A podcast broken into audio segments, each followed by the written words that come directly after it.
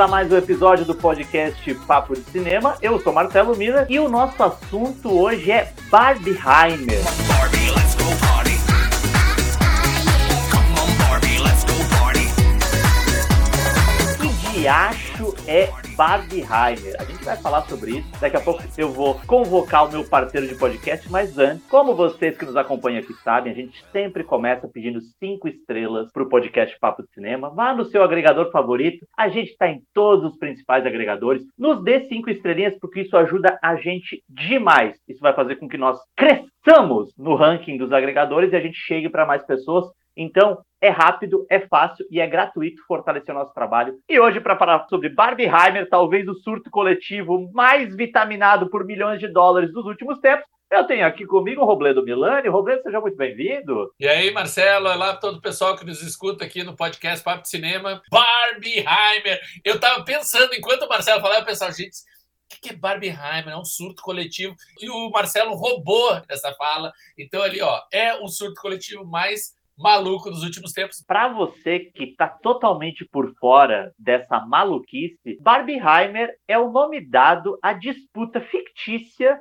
forjada nos porões do marketing coletivo da Warner e da Universal para criar uma disputa entre os dois filmes, cujo lançamento acontece no Brasil no dia 20 agora de julho, né? Pontua a data porque você pode estar nos ouvindo bem mais para frente, entre Barbie e Oppenheimer, o filme da Greta Gerwig e do Christopher Nolan. Robledo, e já deixamos muito claro aqui de começo. Eu, Marcelo, só assisti ao Barbie. O Robledo assistiu ao Barbie e ao Oppenheimer. Então eu preciso começar te perguntando, Robledo, tem alguma ligação entre esses filmes que justifique essa caralha de Barbieheimer, a não ser que eles estreiam, que são dois filmes grandes e estreiam no mesmo dia, tem alguma ligação que a gente pode fazer? É, vamos, vamos voltar um pouquinho atrás, porque isso é um fenômeno que tem no mínimo seis meses, né, Marcelo? Eu acho que desde Sim. o início do ano as pessoas estão falando Barbie contra Oppenheimer, Oppenheimer contra Barbie, qual vai ser o filme do ano, o grande duelo, etc e tal.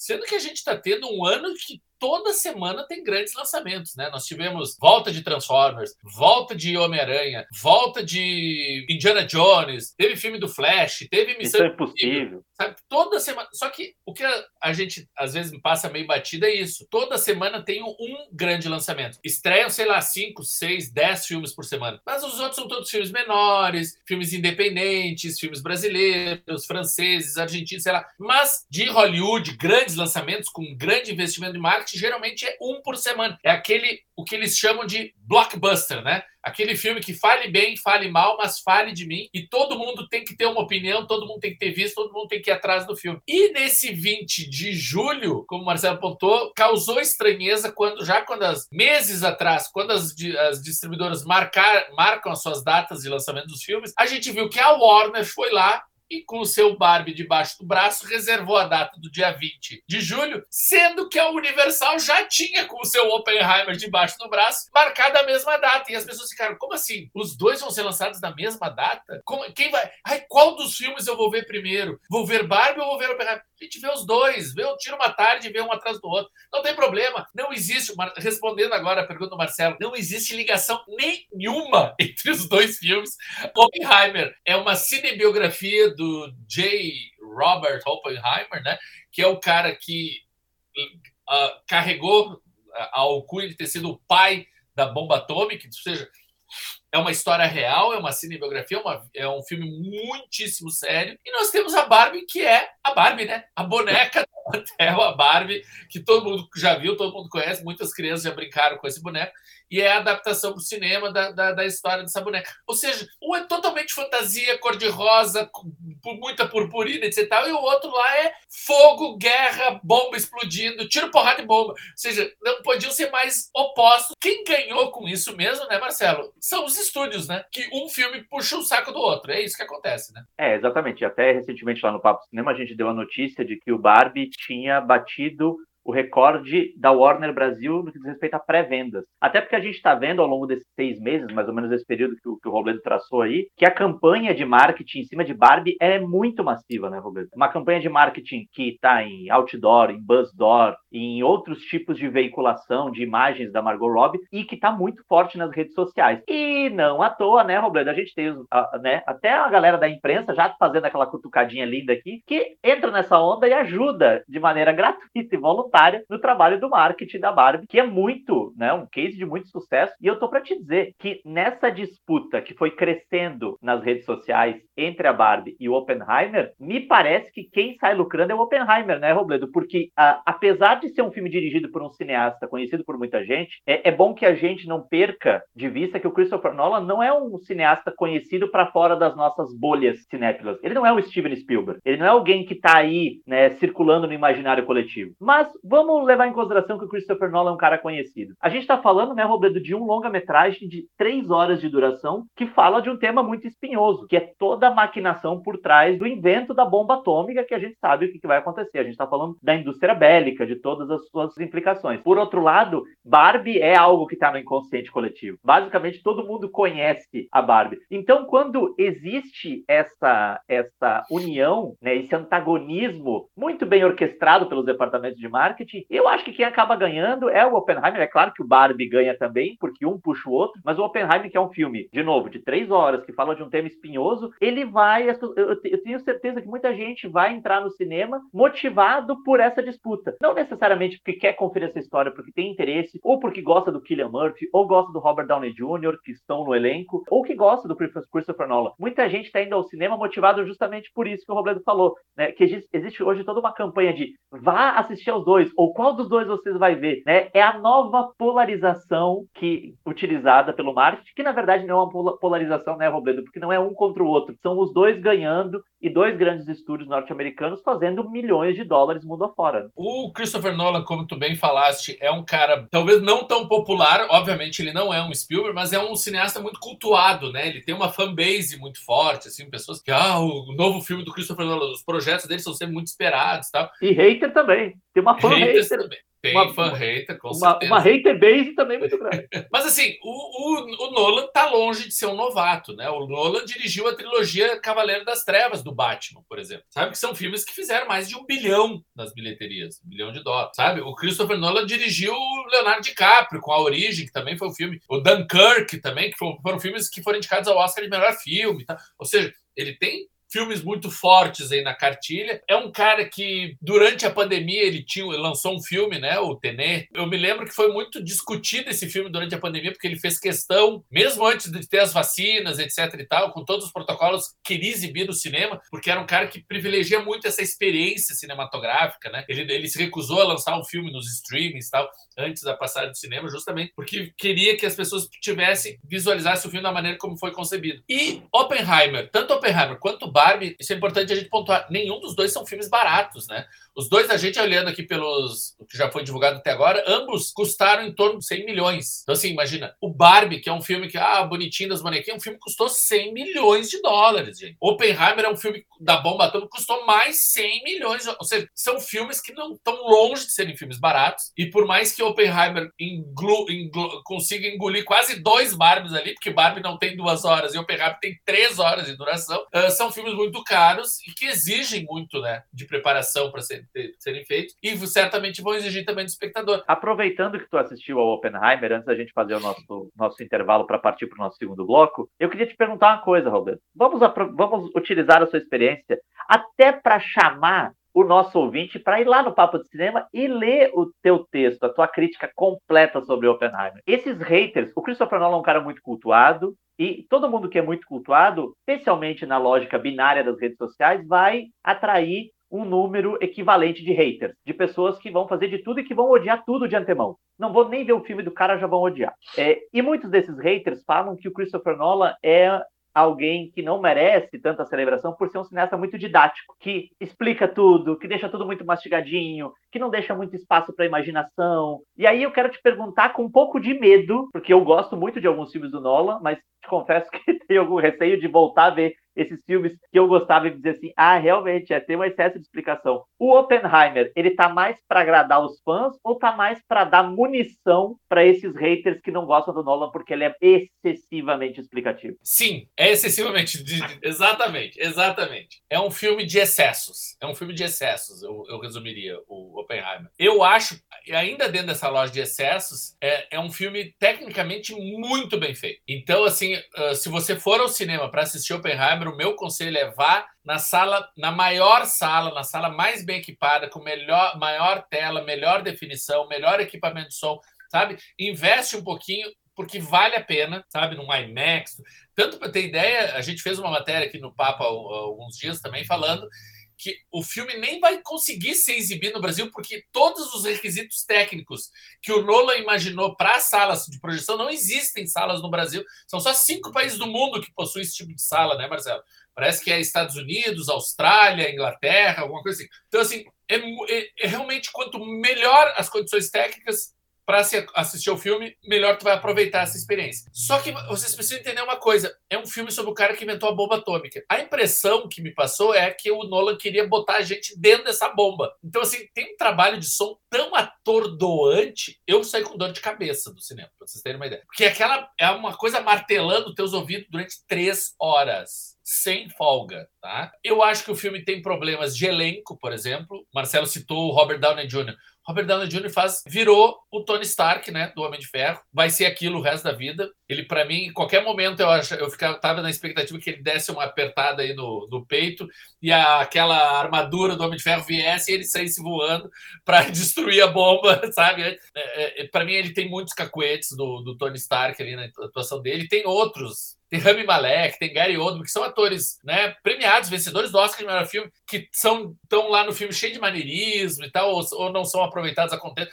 O Rami Malek, cara, ganhou o Oscar por fazer o Fred Mercury. Ele tem três cenas no filme. Duas, ele entra mudo e sai calado. Ele não tem uma fala em duas cenas do filme. Eu fico olhando assim, gente, eu não acredito que aquele coadjuvante ali era o Rami Malek. Por outro lado, tem acertos, como eu falei da parte técnica, toda a reconstrução de época, todo o aparato, todo esse trabalho de som que deve ter exigido horrores para fazer filme, sabe? A edição do filme, tu vê que é uma coisa que não é nada uh, gratuito ali, tu vê que é tudo muito pensado. E se tem coisas que para o espectador podem soar excessivas, como soaram para mim, ao mesmo tempo fica claro que aquilo não está por acaso. O Nolan queria que fosse excessivo, ele queria martelo. Tá, tem um propósito. Tu pode concordar ou não com esse propósito, mas tem um propósito ali. E uma coisa para mim que é, e daí é inquestionável, é o trabalho do Killian Murphy como protagonista, fazendo o, o Oppenheimer, que ele tá realmente, eu acho que é a melhor atuação da carreira dele, ele tá uma coisa assim hipnotizante. Agora, o texto, né? O Nolan escreve junto com o irmão dele, a maioria dos filmes dele, né? Jonathan. Christopher Nolan e o Jonathan Nolan, exatamente, eles têm a parceria nesse filme. Ah, eu acho que nesse filme o Jonathan nem tá junto, porque o Jonathan, desde que começou a fazer lá aquela outra que foi uma viagem, Westworld, West né? Ele, ah. ele, tem outros roteiristas aqui trabalhando com ele.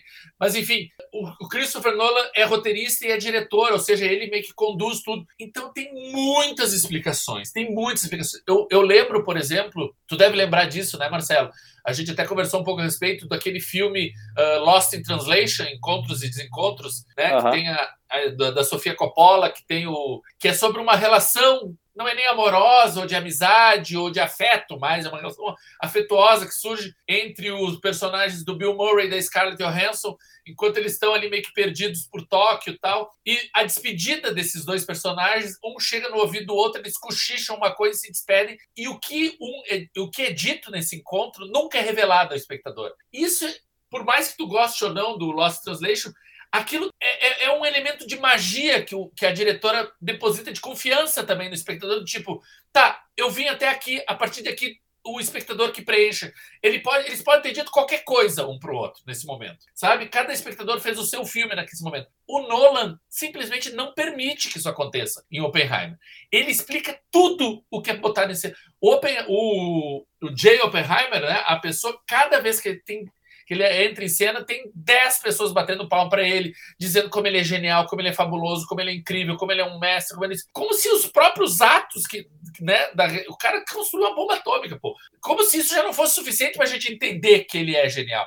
Tem uma cena no filme de dois personagens conversando uma coisa no ouvido da outra, por isso que eu me lembrei do Lost Translation, e, e a gente vê do ponto de vista de um terceiro personagem, a gente vê, ou seja, a distância, esses Uhum. dois cochichando. E esse terceiro personagem passa o filme inteiro se perguntando: o que será que eles conversaram? O que, que será que um disse para o outro? O que, que será que eles falaram? Daí tu pensa: ah, ele vai deixar ao menos esse mistério. Uma das últimas cenas, ele retorna essa cena inicial e mostra daí, sobre o outro ponto de vista, o que, que um disse para o outro.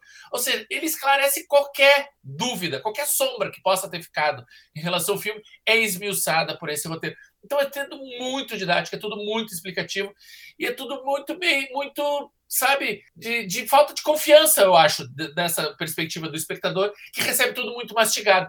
É um filme que é fácil ser gostado por toda essa questão técnica que eu estou dizendo, essa reviravolta do final, essa questão do, do peso histórico desse personagem e tal, mas eu, particularmente, a minha experiência foi decepcionante. 70mm estão nos Estados Unidos. Mas a gente vai precisar fazer um intervalo. Fica aí, tome uma aguinha, vai fazer aquele xixizinho. E daqui a pouco a gente está de volta para falar sobre Barbieheimer, esse fenômeno maluco.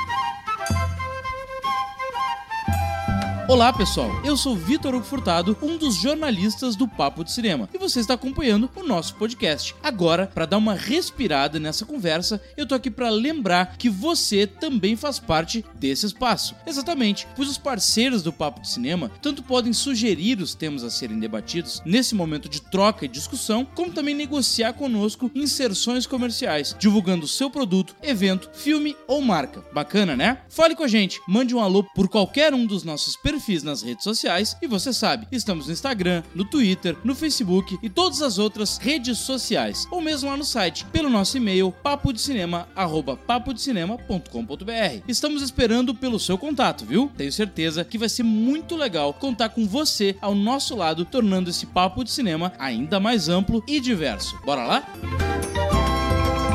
Estamos de volta com o nosso episódio sobre Barbieheimer, essa disputa maluca entre os filmes da Barbie e o Oppenheimer. Quem estava nos ouvindo aqui, né, Robledo, no primeiro bloco, falamos muito sobre o Oppenheimer. Né, o Robledo, eu não assisti ainda o filme, estou aqui muito curioso, tanto é que o que, que eu vou fazer logo depois que eu acabar de assistir ao filme? Vou voltar a esta conversa para ouvir novamente o que o Robledo tem a dizer, porque indico que você faça o mesmo caso você não tenha assistido ainda o filme assim como eu. E Barbie, Robledo Milani? Barbie é um filme, muita gente considera o grande filme da temporada, ou o filme mais aguardado da temporada, certamente é o filme mais badalado comercialmente da temporada, e eu vou te dizer, fora o ranço, né, fora o estresse nas cabines de imprensa, e uma hora a gente vai fazer um podcast aqui especialíssimo só para falar sobre comportamento desgraçado de parte da imprensa em cabine de imprensa, né? Imprensa em cabine Nossos de imprensa. coleguinhas, os coleguinhas, os coleguinhas. Mas Barbie é um filme ah, surpreendente, a gente até pode dizer, né? Claro, eu, por exemplo, já esperava que não fosse uma bobagem, porque a gente tem um filme dirigido pela Greta Gerwig, que já tinha feito Lady Bird, que é um filme que eu gosto bastante, e O Adoráveis Mulheres, que é um filme que eu gosto ainda mais, e roteirizado pelo Noah Baumbach, né, que é marido da Greta, que fez a Lula e a Baleia, fez os Meirovitz, né, tem também uma carreira que está além, né, ou seja, essa história na mão dessas duas pessoas especi especificamente, mais especificamente ainda na, na mão da Greta Gerwig, dava pra gente a esperança de que o filme não fosse uma bobagem, de que não fosse uma mera celebração de um produto. Embora é muito importante que a gente deixe isso muito claro. É um grande filme, retomando algo que o Robledo falou lá no primeiro bloco. É um filme de 100 milhões de dólares, feito dentro da lógica de ocupação de um grande estúdio. Isso a gente nunca pode perder de vista. Mas o filme é bem bom, né, Robledo? Não, o filme é muito bom. É um filme ágil, isso é bacana de falar, né? É um filme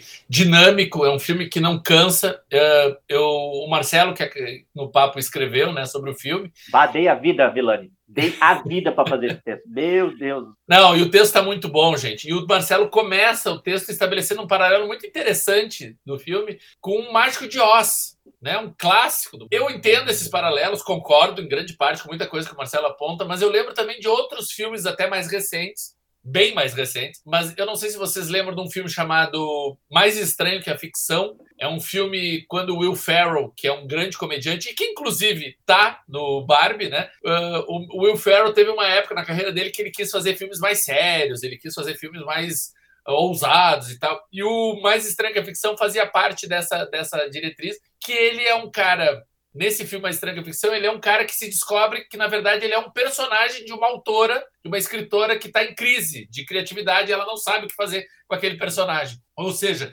é esse, essa criação ficcional tendo que lidar com o seu criador, né? tendo que ajudar o seu criador a, sair desse bloqueio criativo e continuar a sua história. E tem um outro filme também da Disney, né? ou seja, pode ser mais uh, purpurina e colorido que a Disney, que é o Encantada, que há pouco tempo até teve uma continuação desencantada, que era aquela princesa de conto de fadas que acabava saindo desse mundo de fantasia e indo parar no mundo real. E são filmes que são referências muito fortes ao Barbie, assim como, né, Marcelo, o Matrix. A gente pode pegar a saga do, do, do Neil, Marcelo aponta isso também no texto dele, que tem muitas referências ao Matrix. Ou seja, é a história de uma pessoa, de uma figura, de um personagem, esse é a Barbie, que recebe esse estalar de dedos, né? Essa coisa do tipo assim, a vida pode ser muito mais do que aquilo que tu está habituado. Né? A gente pode é, é, ter até esse, esse momento, né? De, da, da pílula vermelha e da pílula azul lá do Neo. Assim, tu quer isso? Tu quer saber a verdade? Tu quer continuar na ignorância? O Neo no Matrix aceita a pílula e, e vai lá para descobrir a verdade. A Barbie não hesita em nenhum momento, né? Ela diz: Eu quero continuar burra, eu quero continuar do jeito que eu tava. E dizem: Desculpa, é, eu só fingi que tu tinha uma opção, mas tu não tem opção nenhuma. Tu tem que descobrir a verdade. E manda. Ou seja, é um filme que brinca muito com o cinema, né? Com essas, essas narrativas que a gente já tem de uma forma ou de outra uh, habituados, mas é um filme que traz também uma mensagem interessante de empoderamento, de diversidade. Eu acho que tem, por mais que sim, a personagem seja a protagonista, tem vários tipos de Barbies negras, orientais, asiáticas, exatamente, plus size, né, as mais magrelas. Tem uma Barbie de cadeira de roda, tem várias a protagonista, ela mesma diz, né? Eu sou a Barbie estereotipada. Ela, ela, se apresenta assim, né? Ela é aquela Barbie magérrima, de salto alto, loira, corpo escultural, etc.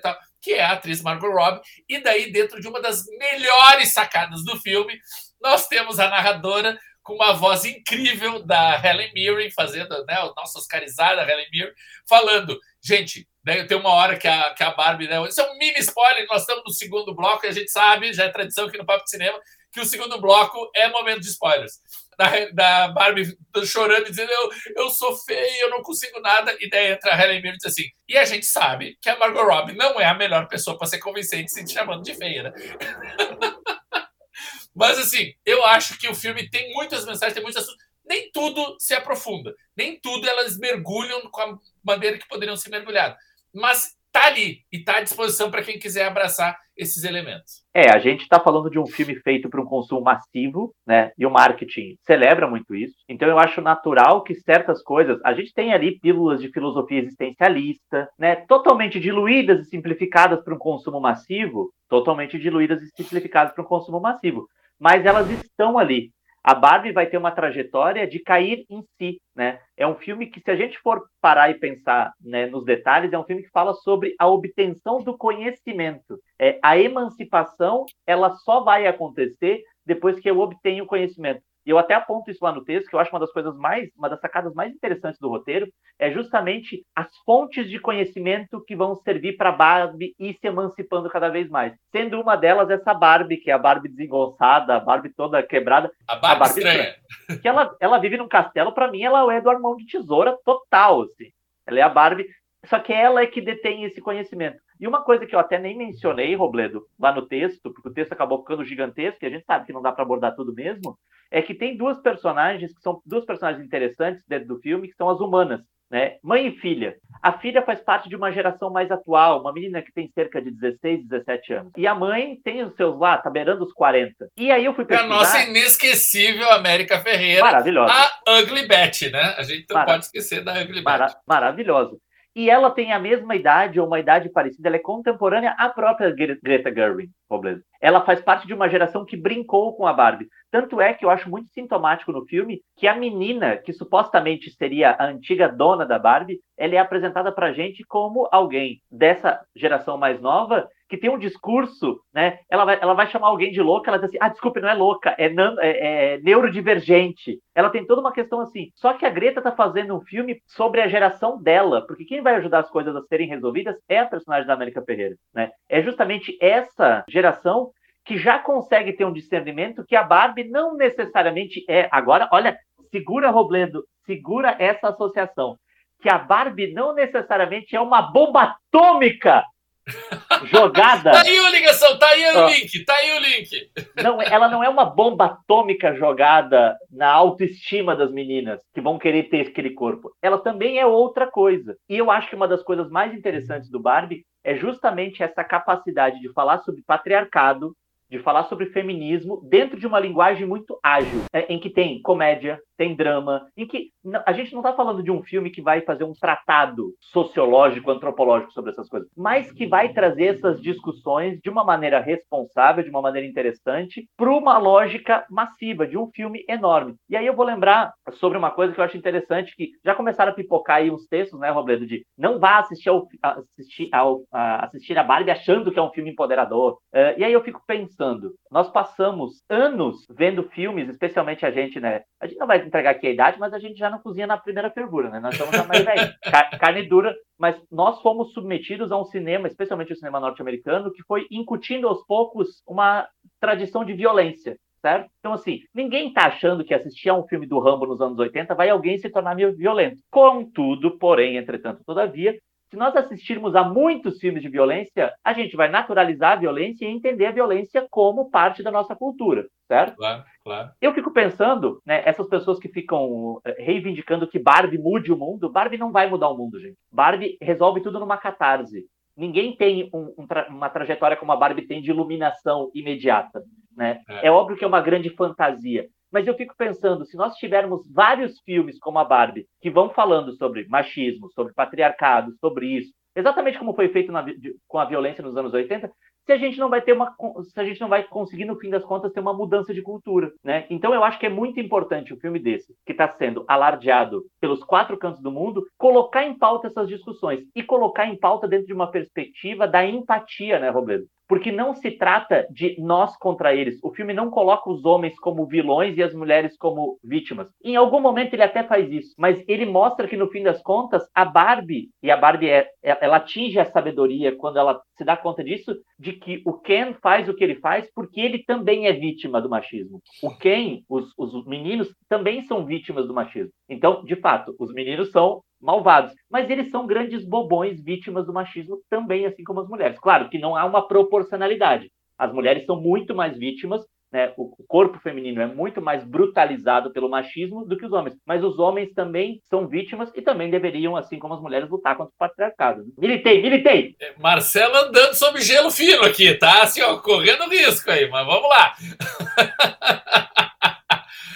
Eu acho que se eu vou fazer algumas ressalvas, eu concordo com praticamente tudo que tu falaste, mas eu acho que se eu posso fazer algumas ressalvas em relação à experiência do filme, de assistir a Barbie, eu acho que tem muito essa questão do Ken que tu mencionaste. Por mais que sim, o Ken é um coadjuvante do filme, é, o, o Ryan Gosling é um ator tão bom, é um ator tão incrível e ele tá tão incorporado no personagem, tá tão bem, que em certos momentos o Ken chega a roubar esse protagonismo da Barbie no filme. Sim. Sabe? Aquela batalha dos Kens, pra mim, é, um- é o melhor momento do filme. O melhor momento do filme é a batalha dos Kens. Sabe? Todo aquele clipe musical e aquele enfrentamento na. ba- É, é assim, é o melhor momento de guerra na, na, na beira da, da- de uma praia desde Resgate do Soldado Ryan, gente. É uma coisa Ou, assim. é- ou, de- ou desde Dunkirk! Fizemos Desde outro link!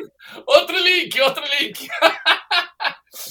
Não, a batalha dos Kens é incrível e o Ryan Gosling tá. É, a melhor atuação do filme é a do Ryan Gosling. Se, Sim. se algo sobrar nesse filme, tem- eu já vi gente botando a Margot Robbie para concorrer a melhor atriz por Barbie. Isso é uma alucinação coletiva, não vai acontecer, gente. Agora, o Ryan Gosling, será que chega até o Oscar? Não sei. Ao Globo de Ouro eles vão chegar, pode apostar disso que eles vão chegar. E Critics' Choice, essas coisas de melhor ator em Existe, comédia e tal. existe ainda o Globo de Ouro, Robert? Não sei. Há, há- há dúvidas, há controvérsias sobre isso. Ven- Venderam agora há pouco, a gente nem sabe como é que vai ser o Nem sabe se vai acontecer. Mas enfim, eu acho que eles realmente ele tem um timing cômico incrível, ele tá muito engraçado no filme. Só que eu acho que o filme dá atenção demais para os Kens em algum momento lá. Chega alguns momentos da trama que eu ficava pensando, isso não era o filme da Barbie? A gente não sempre o Ken não é só o, o adjacente ali, o companheiro, o namoradinho, o amigo, é, é só o- algo que vem junto, não é o, o protagonista, não é a saga dele. E, e, o Ryan Gosling chega em alguns momentos a quase roubar esse, esse, essa cena dela. Mas, por outro lado, tem uma outra coisa também que me chamou a atenção nesse filme, que a gente está falando, que eu acho uma decisão muito curiosa em relação a Hollywood. Como eu disse lá no primeiro bloco, esse não é um filme barato, é um filme de 100 milhões de dólares. A gente está falando de uma marca mundialmente conhecida, né? Que é a Barbie, essa marca, essa logomarca Barbie, se vende essa boneca no mundo inteiro, né? As pessoas inteiras de qualquer canto, dos quatro cantos do planeta, vão ver essa marca, vão fazer essa referência. Então, assim, é um filme que já chega com um marketing que está sendo construído há 50, 60, sei lá. E é um filme que e a gente está num momento em Hollywood de uma estafa, de um desgaste, que as grandes apostas é só ver os filmes que vieram esse ano, né? É filme dos Guardiões da Galáxia, do Flash, do Missão Impossível, do Velozes e Furiosos, do Indiana Jones, ou seja, são tudo franquias, são tudo sequências, são tudo uma... E o Barbie é um filme que eu fico perguntando, seria como fazer uma sequência desse filme? É quase um filme sem sequência, insequenciável, sabe? Porque se basta dentro dessa história. Eu acho eu, vou, eu, eu, ficaria mais surpreso da Greta Gerwig anunciar que vai fazer um Barbie 2 do que eu fiquei surpreso quando a Greta Gerwig anunciou que ia fazer o Barbie 1. Porque chegar, né, é uma aproximação original e vou dar minha visão para esse filme, beleza. Agora, fazer uma sequência para esse universo não existe, porque a história está encerrada.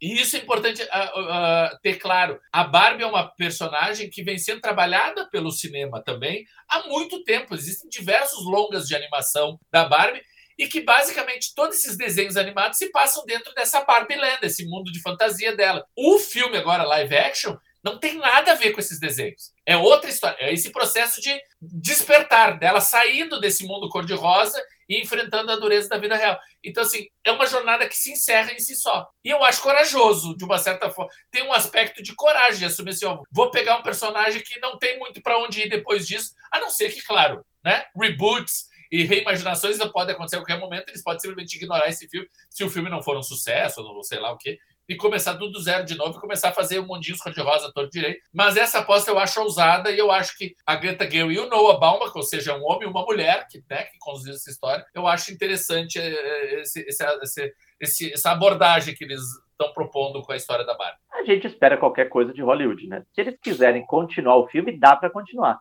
mas eu acho muito importante isso que está pontuando, porque me parece que faz parte até da participação da Greta nesse filme, como cineasta, de mostrar que essa história acabou. Do tipo, é quase como se fosse uma declaração. Se vocês quiserem continuar, beleza. Mas a minha visão sobre essa personagem acabou aqui. Porque é. o filme fala justamente sobre esse processo de despertar. Que tem muito do Neo do Matrix, que tem muito de outros personagens, que tem muito. Até faço essa relação da Dorothy, porque quando a gente assiste ao Mágico de Oz, é, esse filme é todo em step, o Kansas lá nos Estados Unidos, e ela vai para o mundo hipercolorido. Aqui a Barbie, em tese, faz o contrário, né? Ela tem um mundo hipercolorido e ela vai, aliás, ela vai para o mundo real e enganaram a gente durante um bom tempo, achando que o filme ia se passar na 25 de março, porque tinha uma bandeira do Brasil. Nada, é lá em Los Angeles, que é um camelô que tem uma bandeira do Brasil. Acho uma, uma baita de uma sacanagem isso, não tem uma cena no Rio de Janeiro, no, no, em São Paulo, em Porto Alegre. Até o Name Night Shyamalan veio filmar em Porto Alegre. Por que, que a Barbie não viria filmar em Porto Alegre? É? Né? Então, mas eu acho muito interessante, sim. Tá? Acho interessante é, é, ela apontar esses caminhos. É, certamente, né, Robledo, a gente vai ver ao longo das próximas semanas muita discussão em torno da Barbie. E eu acho que isso, por si só, é importante porque a gente está num momento de pouca frequência no cinema, né? Cada vez menos pessoas vão ao cinema. E esse é um filme que tem uma capacidade de mobilizar as pessoas, não só de ir ao cinema, mas como manter essa experiência em discussões nas suas redes sociais, em artigos, a imprensa. Se essas discussões Acho... vão ser legais, se elas vão ser profundas, aí já é uma outra questão mas elas existem, né? Eu acho que isso é, o, é, uma, é um resultado até inesperado desse Barbieheimer que a gente está falando hoje aqui, porque até, até vermos os filmes, até assistirmos aos filmes, meio que estava se criando um consenso do tipo da Barbie, a gente pode esperar qualquer coisa, né? Pode ser assim, 8 ou 80, enquanto que do Oppenheimer, nossa, vai ser aquele filmaço, aquela coisa assim tal. A gente está chegando a uma coisa agora, já tendo visto os dois filmes, que assim, o Oppenheimer é um filme que, gostando ou não, não gera muito debate, muita discussão. É aquela história que tu já sabe, tu sabe o que aconteceu com a bomba atômica, tu sabe da merda toda que gerou em função disso, e ok, beleza, vimos, ok, o show. A última fala do filme, isso não é um grande spoiler, a última fala do filme é o Oppenheimer olhando para a câmera, ou, ou um momento que ele está sozinho, exato. E ele diz: Eu pensei que poderia construir algo que teria capacidade de destruir o mundo e agora eu vejo que consegui. Gente, é um filme sobre o cara que construiu a bomba atômica. Preciso ser lembrado depois de três horas que ele construiu algo que tem capacidade de destruir o mundo. A gente já sabe antes de começar o filme que ele construiu algo capaz de destruir o mundo. Não preciso dessa martelação o tempo todo. Então fica meio que um filme que se encerra si só. Enquanto que o Barbie, sim, é um filme que é aquele filme que vai viver até a mesa do, mar, do bar, ou o jantar depois, ou o dia seguinte, quando encontrar teus amigos e as pessoas acho que vão seguir discutindo e falando a respeito. É um filme que eu acho que tem uma capacidade de perdurar no imaginário coletivo muito mais potente do que o próprio Oppenheimer. Baby,